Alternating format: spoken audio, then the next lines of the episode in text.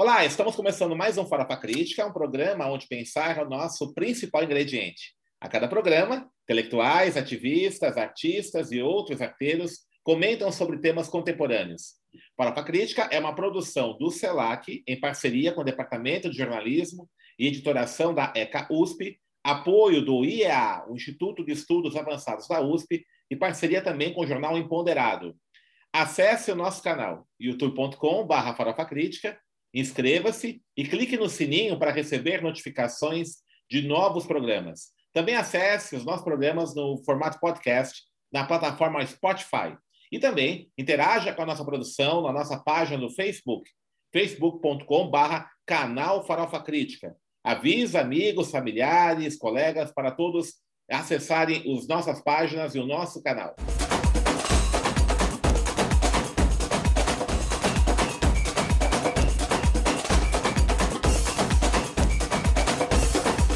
E o Farofa Crítica de hoje recebe Cíntia Gomes. Cíntia Gomes é jornalista formada pela Faculdade Casper Libro, mestra em Ciência da Comunicação pela ECA USP, integra a Comissão de Jornalistas pela Igualdade Racial, a COGIRA, e a Marcha de Mulheres Negras de São Paulo. Estuda relações étnico-raciais, identidades e representação da população negra na mídia, desde o século XIX, a partir da escrita do jornalista, advogado e abolicionista negro Luiz Gama, Bom, Cíntia, obrigado por ter aceito aqui o nosso convite. Né? Então, o que nos traz aqui, acho que é grande, o grande assunto nosso, é essa possibilidade aí da concessão do título de Dr. Honoris Causa póstumo ao grande Luiz Gama.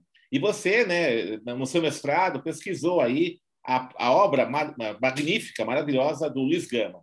Fala um pouquinho para a gente, né, como é que foi essa pesquisa sobre, sobre o Luiz Gama e também né, sobre a importância da concessão desse título, que vai ser votado agora dia 29 no Conselho Universitário da USP. Certo, professor. Bem, quero dar um oi, um salve para todo mundo né, que está assistindo a gente.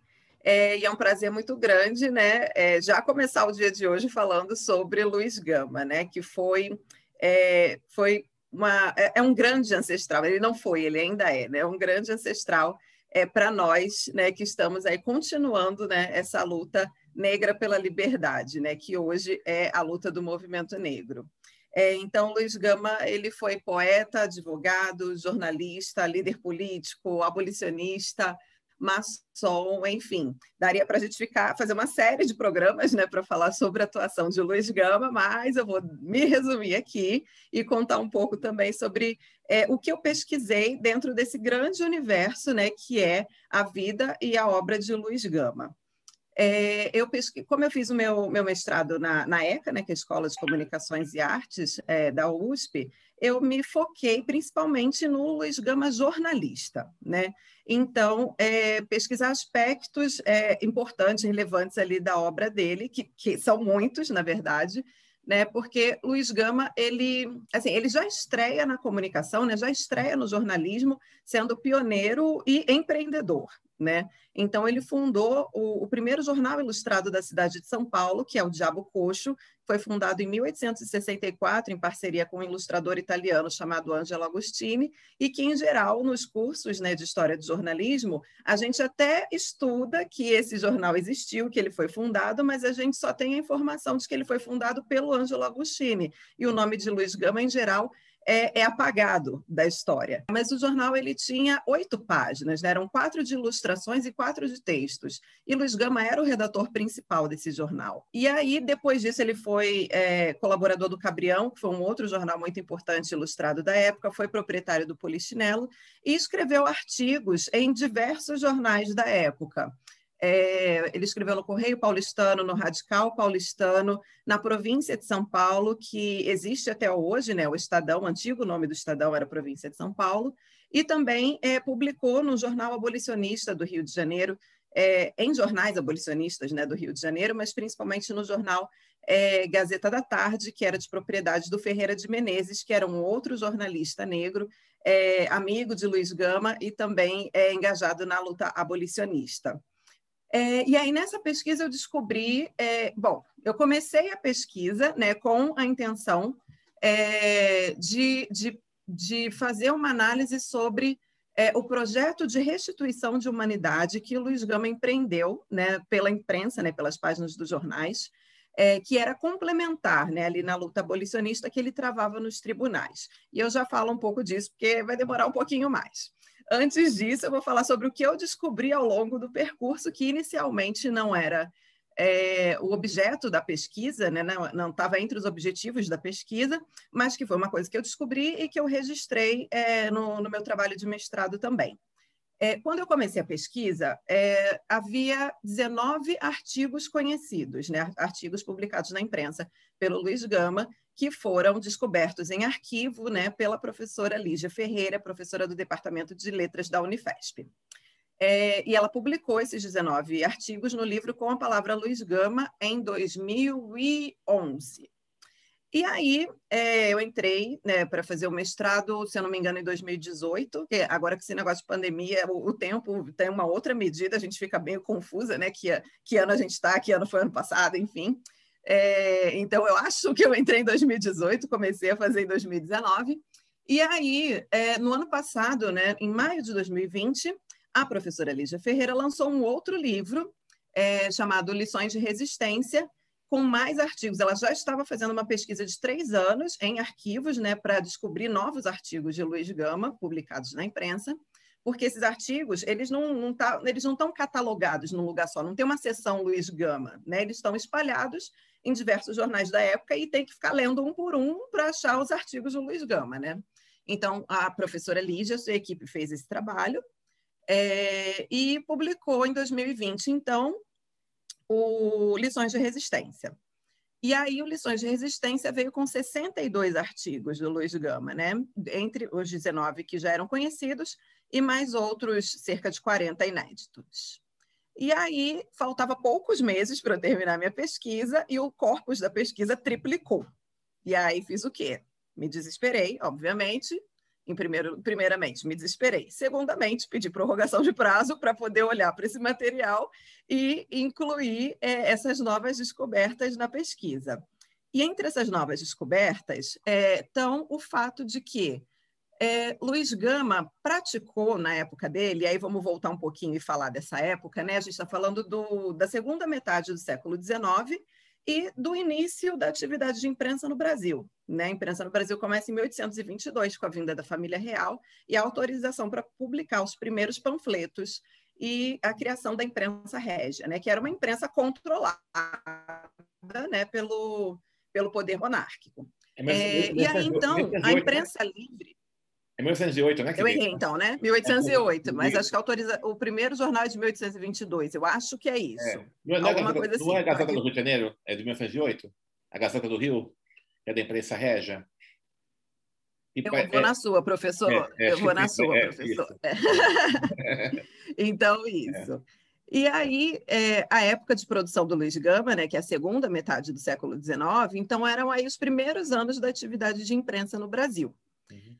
É, e com isso, ele.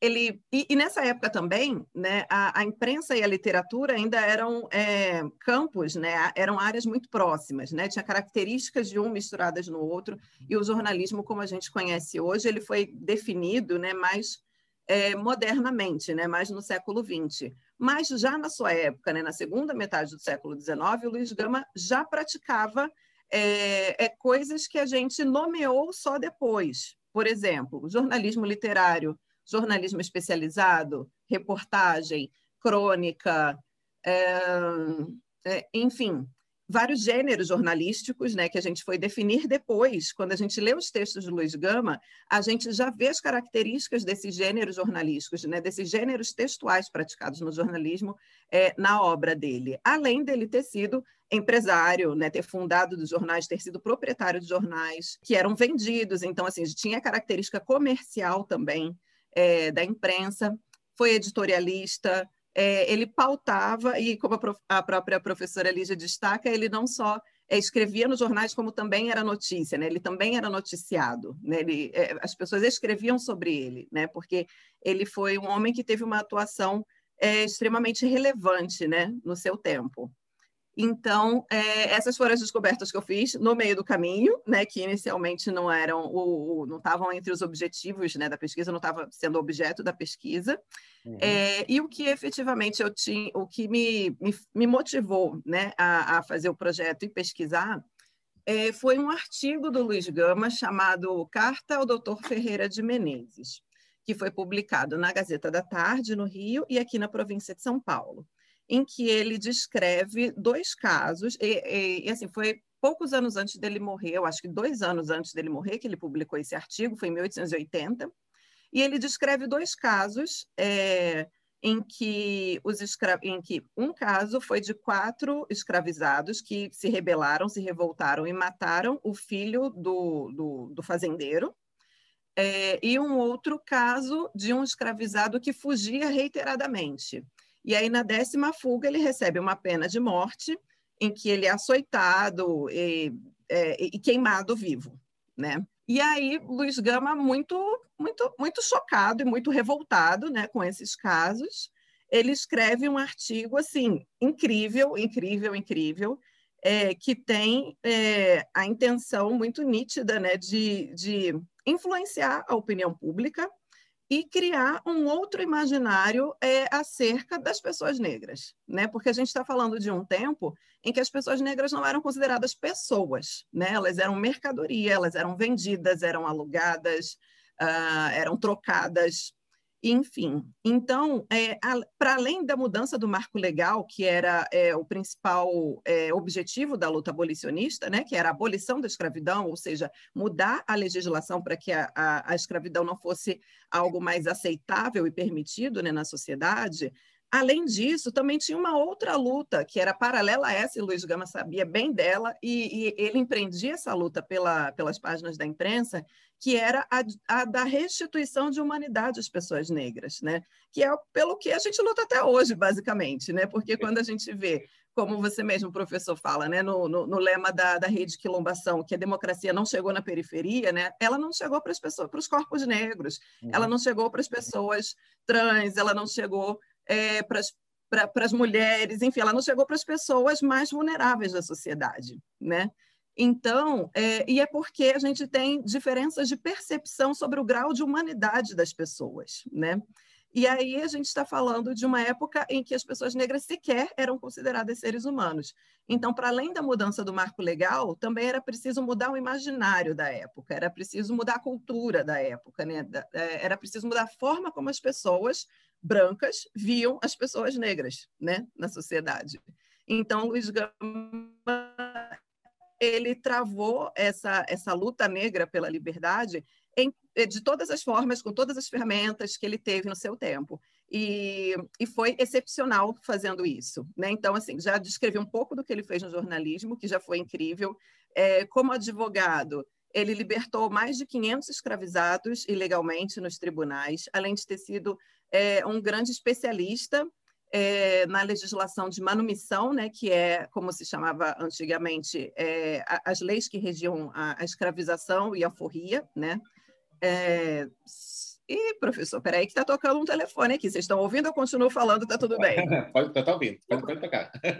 Tá então tá bom, tu vai deixar o telefone aqui tocando. É, então ele foi um grande especialista que inclusive era consultado pelos seus pares, né, por outros advogados ou mesmo por juízes antes de determinar as suas sentenças, porque ele, ele, ele, como diz o Fábio Conder Comparato, né, um colega de Luiz Gama também na área do direito, foi simplesmente o maior advogado do Brasil. Então, na verdade, esse reconhecimento aí que a gente está pedindo, está né, solicitando, ou é, não, não vou usar de falar que está exigindo, vou ser humilde aqui, falar que a gente está solicitando, que a gente está pedindo à Universidade de São Paulo. Na verdade, é, a instituição está atrasada, né? Porque é óbvio que esse homem tem um notório saber, não só em uma área, não só em uma área do conhecimento, né? não só em um campo, mas em vários campos, e ele foi alguém que teve uma atuação muito importante e fundamental é, para balizar o que o, que a, o projeto de nação mesmo né, do Brasil, para balizar um projeto que ainda não se realizou totalmente, né, de um país republicano, de um país democrático, de um país em que as pessoas tenham igualdade de direito. Você não considera, bom, o Luiz Gama, com toda essa trajetória, é, você não considera ou considera como o primeiro grande humanista radical brasileiro? Eu não tenho conhecimento para falar se foi o primeiro, mas que ele foi um grande, com certeza. Os mais importantes é... também, né? Ah, com certeza, assim, sim, pelo que, pelo que eu estudo, pelo, pelo que eu sei, sim, professor, porque é isso, assim, o Luiz Gama foi um homem negro que teve um, um, um, um profundo, né, um sério comprometimento com a sua comunidade, né, com a comunidade negra. Então, ele, ele, ele foi escravizado ilegalmente, né, ele nasceu livre aos 10 anos, é, é, ele nasceu livre aos 10 anos é ótimo, né, ele nasceu livre e aos 10 anos ele foi escravizado pelo próprio pai, ele foi vendido como escravo, né, pelo próprio pai, e aos 18 ele reconquistou a própria liberdade depois de ter aprendido a, a ler, escrever, reunido provas de que ele nasceu livre, reconquistou a própria liberdade. E ele poderia ter parado por aí, porque ele já tinha resolvido o problema dele. Ele já era um homem livre. Né? Então, ele poderia ter tocado a vida dele, ter tido uma profissão liberal como ele teve mesmo, de advogado, enfim, ter se casado como ele se casou, ter tido filhos, constituído a família dele como ele fez. Ele fez isso tudo é, na vida pessoal dele mas é, era uma pessoa que tinha que tinha um propósito, né? que tinha uma missão e que tinha um comprometimento com a sua comunidade. E ele não parou por aí. É a mesma liberdade que ele conquistou para ele, ele queria conquistar para os seus, né? como ele mesmo é, é, falava, como ele mesmo escrevia. Uhum. Então, é, ele foi um, um, homem negro comprometido com a comunidade negra, mas também é, sua atuação foi para além da comunidade negra era, como eu disse, um projeto de nação e um projeto de emancipação da humanidade, né? Porque, como diz o Aimé Césaire, é, é, poeta da Martinica, né? E líder político também, ele, é, a escravidão ela desumaniza não só o escravizado, mas também o escravizador, né? Na medida em que as relações humanas, as relações sociais, né, elas se dão exatamente dessa forma, né? Relacional, né? Se você é, desumaniza o seu outro, você também não está muito bem na sua humanidade, né?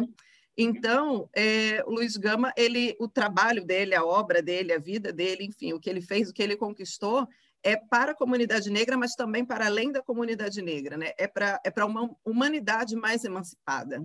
Perfeito. O, o Luiz Gama ele foi impedido de estudar na Faculdade de Direito lá de São Francisco por ser negro, por racismo, e quando ele atuou aí nesse campo jurídico, ele era considerado como rábula, né? um jurista sem a formação é, na advocacia, né, em direito. E só recentemente, acredito que foi 2016, 2015, que a Ordem dos Advogados do Brasil, a partir de uma ação ali, até no junto com a Faculdade de Direito do Mackenzie, né, professor Silva Almeida tem um papel importante nisso, é, reconheceu póstumamente o título de advogado. E depois ele foi homenageado na Cogira, São Paulo, também como jornalista. Né? É, você não considera importante assim é, esse ciclo né, de reconhecimento é, póstumo, tardio, do Luiz Gama, advogado, jornalista, e agora como intelectual, doutor análise causa? A Universidade de São Paulo não deve isso? É uma reparação justa é, a uma pessoa que foi impedida de sentar nos bancos escolares, nos bancos da faculdade que faz parte hoje da USP? Você acha uma reparação isso? Com certeza, professor. Com certeza, isso é uma reparação histórica, é uma, é uma justiça histórica, né? O Luiz Gama é, não só não estudou, como depois, né, por, durante muitos anos, foi apagado da historiografia oficial, né? Então, por exemplo, nós que somos jornalistas, né, como eu citei, eu só descobri que o Luiz Gama foi jornalista nesse evento da OAB em 2015. Eu sou formada desde 2007 e eu nunca tinha ouvido falar disso, sabe? Então, e eu gostaria de ter estudado sobre o Luiz Gama na minha formação, teria feito diferença para mim, entende? É, então, é um reconhecimento importante e tardio e atrasado, né? Está atrasado, porque Assim, gente, é, eu não sei o que, que explica é, é, esse homem já não ter tido esse reconhecimento antes, a não ser o racismo mesmo, né? Ele, é, voltando aqui também um pouquinho né, no, no que você falou, ele era considerado rábula, né? Era então, vou explicar isso aqui um pouquinho, né? Porque nem todo mundo conhece esse termo, é um termo meio antigo. Rábula é, é um termo que tem uma conotação um pouco pejorativa, assim, de advogado ruim, uhum. mas que na época era usado para os advogados provisionados. Ele tinha uma licença para advogar em primeira instância, né? Mesmo não tendo o diploma. a, e ele foi autodidata, né? Ele aprendeu a ler e escrever aos 17 anos com um, um amigo, né? Que era pensionista no, na, no estabelecimento em que ele trabalhava, é, que ele prestava serviço, mas que ele trabalhava assim, entre aspas, né? Que ele era escravizado, né? ele era, era propriedade do dono daquele estabelecimento. Então, e aí ele fez amizade com esse pensionista, que era estudante da Faculdade de Direito, ele o ensinou a ler e escrever, e a partir dali ele construiu e constituiu sua vida como homem negro livre e intelectual né, brasileiro, mas eu não, não sei dizer exatamente qual foi o motivo pelo qual ele não conseguiu estudar na faculdade de Direito porque é, tem o fato dele ser negro, mas eu não, não, não posso afirmar que foi por causa disso, porque te, na mesma época teve outras pessoas negras que conseguiram se formar na faculdade, que estudaram e conseguiram se formar, inclusive o próprio Ferreira de Menezes, que eu citei anteriormente, né, que foi um jornalista negro, líder abolicionista também no Rio de Janeiro. Ele veio do Rio de Janeiro e estudou aqui, eles se conheceram aqui, Luiz Gama e ele e Ferreira de Menezes estudou no Largo de São Francisco. Então, eu realmente não sei por que, que o Luiz Gama não conseguiu estudar lá. O que eu sei é que ele não, não tem diploma, porque ele próprio escreveu isso várias vezes nos artigos de jornal dele. É, inclusive, é, o Luiz Gama tem umas frases ótimas, muito fortes, né? Então, ele, num artigo em que ele estava criticando, assim, né, o juiz, um magistrado, né, um juiz da época que estava claramente obstruindo o direito dos escravizados, ele escreveu assim: não possuo diplomas, porque Deus repele diplomas, assim como. Como é? Ai, ai, vou citar Luiz Gama e esqueço a frase. Olha isso, professor. É, assim como Deus repele a escravidão. É um negócio assim que ele fala. E aí, é, então, não tenho certeza do porquê que ele não estudou lá, mas eu tenho certeza que ele não estudou porque ele mesmo registrou isso. Uhum. E você falou uma coisa interessante aí, né? Esse apagamento histórico do Luiz Gama, né? No jornalismo. Porque, de fato, o Ângelo Agostini é uma figura bastante conhecida nos livros de história da imprensa.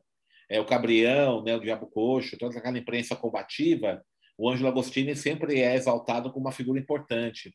E o Luiz Gama não aparece, de fato, você tem razão, né? Essa, essa presença, essa participação, esse ativismo do Luiz Gama é, nessa imprensa mais combativa do século XIX.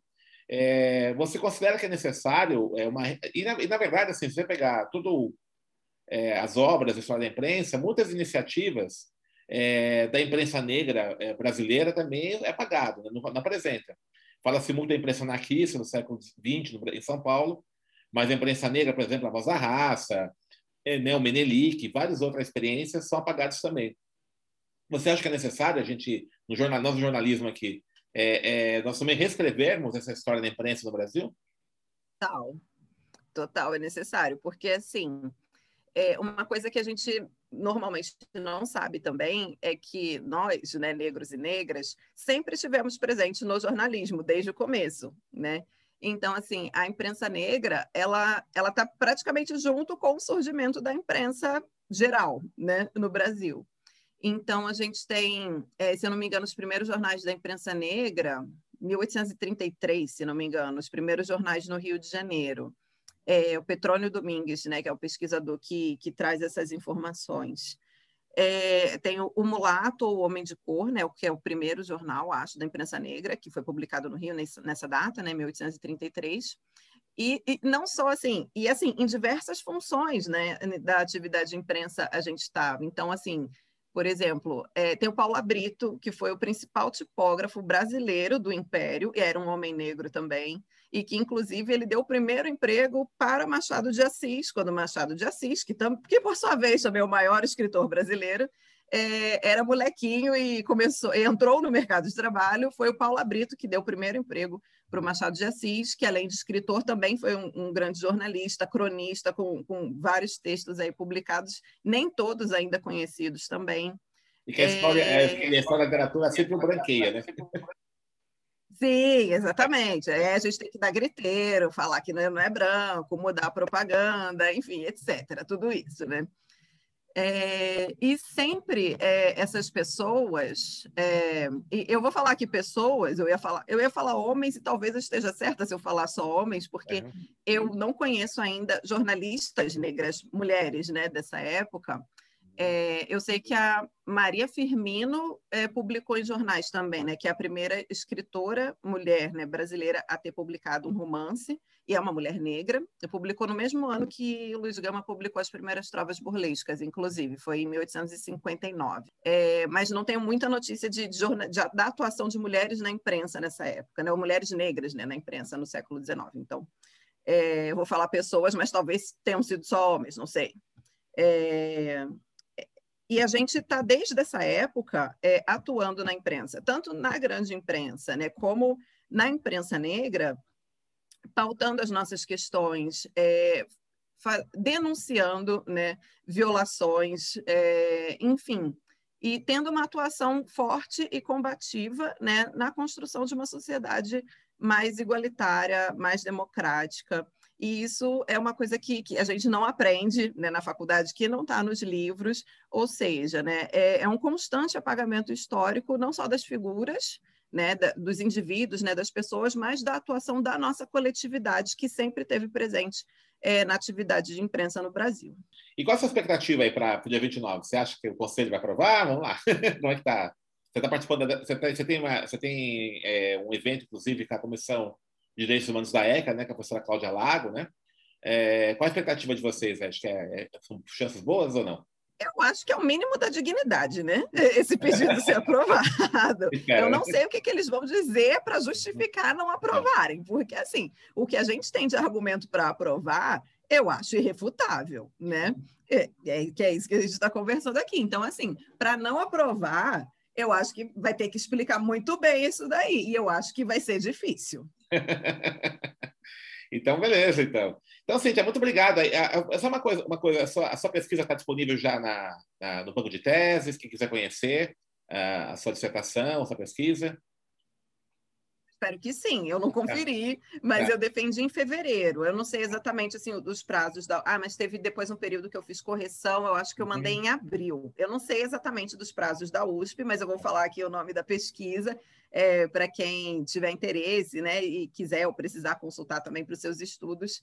É, o que era preto se tornou vermelho. Representação, identidade e autoria negra no século, na imprensa do século XIX por Luiz Gama é, essa, essa frase, o que era preto se tornou vermelho, é uma frase do próprio Luiz Gama também, nesse artigo que eu citei, Carta ao Ferreira de Menezes, né, que é de quando ele descreve a cena, né, porque assim, o Luiz Gama é isso também, ele produz imagens né, com as palavras, é, e aí ele descreve a cena né, do escravizado que tinha fugido reiteradamente, e aí foi açoitado e queimado, né, né e aí quando ele descreve o açoitamento do, do, do escravizado, ele é, ele fala que, que ele foi deitado, né, foi chicoteado, foi todo cortado, é, e o que era preto se tornou vermelho, né, que é a carne dele, né, o corpo dele, que era preto, ficou coberto de sangue e se tornou vermelho. Perfeito. Então, o que era preto se tornou vermelho, Cíntia Gomes, no banco de teses da, da ECA, né? Da ECA USP, é isso, né? Que você defendeu isso, 2021. 2021, né? Defendeu? Esse ano? Isso, foi agora, em fevereiro. Aprovado com 10. Não, eu não sei, eles não falam a nota, a gente faz é, suspense, até hoje eu não sei. Eu só sei que eu fui aprovada. É, não tem mais nota agora, mas seria 10 com certeza se tivesse nota. Obrigada, professor.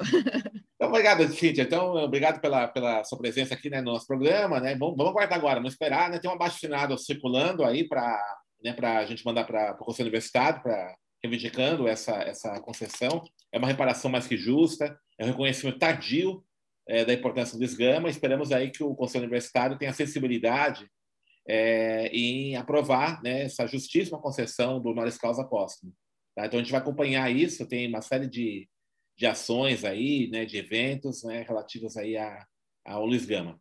Então, obrigado mesmo, Cíntia, né, espero que a gente tenha sucesso nessa empreitada e várias outras aí, tá bom? E já está convidada para vir outras vezes aqui falar da Marcha Mulheres Negras, né? Tem muita coisa para a gente bater papo aí. Ah, é verdade. Estou chegando aí dia 25 de julho também, teremos mais assunto. Obrigada, professor. Obrigado, Cíntia. Então, estamos encerrando, mais um, estamos encerrando mais um Farofa Crítica, que hoje recebeu a jornalista e mestra em comunicação, Cíntia Gomes. Falamos sobre Luiz Gama, que tem agora né, a votação no Conselho Universitário, dia 29 de junho, para a concessão do título de Dr. Honoris Causa. Acesse o nosso canal youtube.com.br Farofa Crítica, inscreva-se e clique no sininho para receber notificações de novos programas. E também acesse nossos programas em podcast na plataforma Spotify. E não esqueça, toda segunda-feira, ao meio-dia e meia, o programa Mídia ao Ponto, aqui no canal Farofa Crítica, e às quintas-feiras, o tradicional Farofa Crítica Entrevista. E para encerrar, uma frase do Luiz Gama, evidente. O escravo que mata o senhor, seja em qual circunstância for, mata sempre em legítima defesa.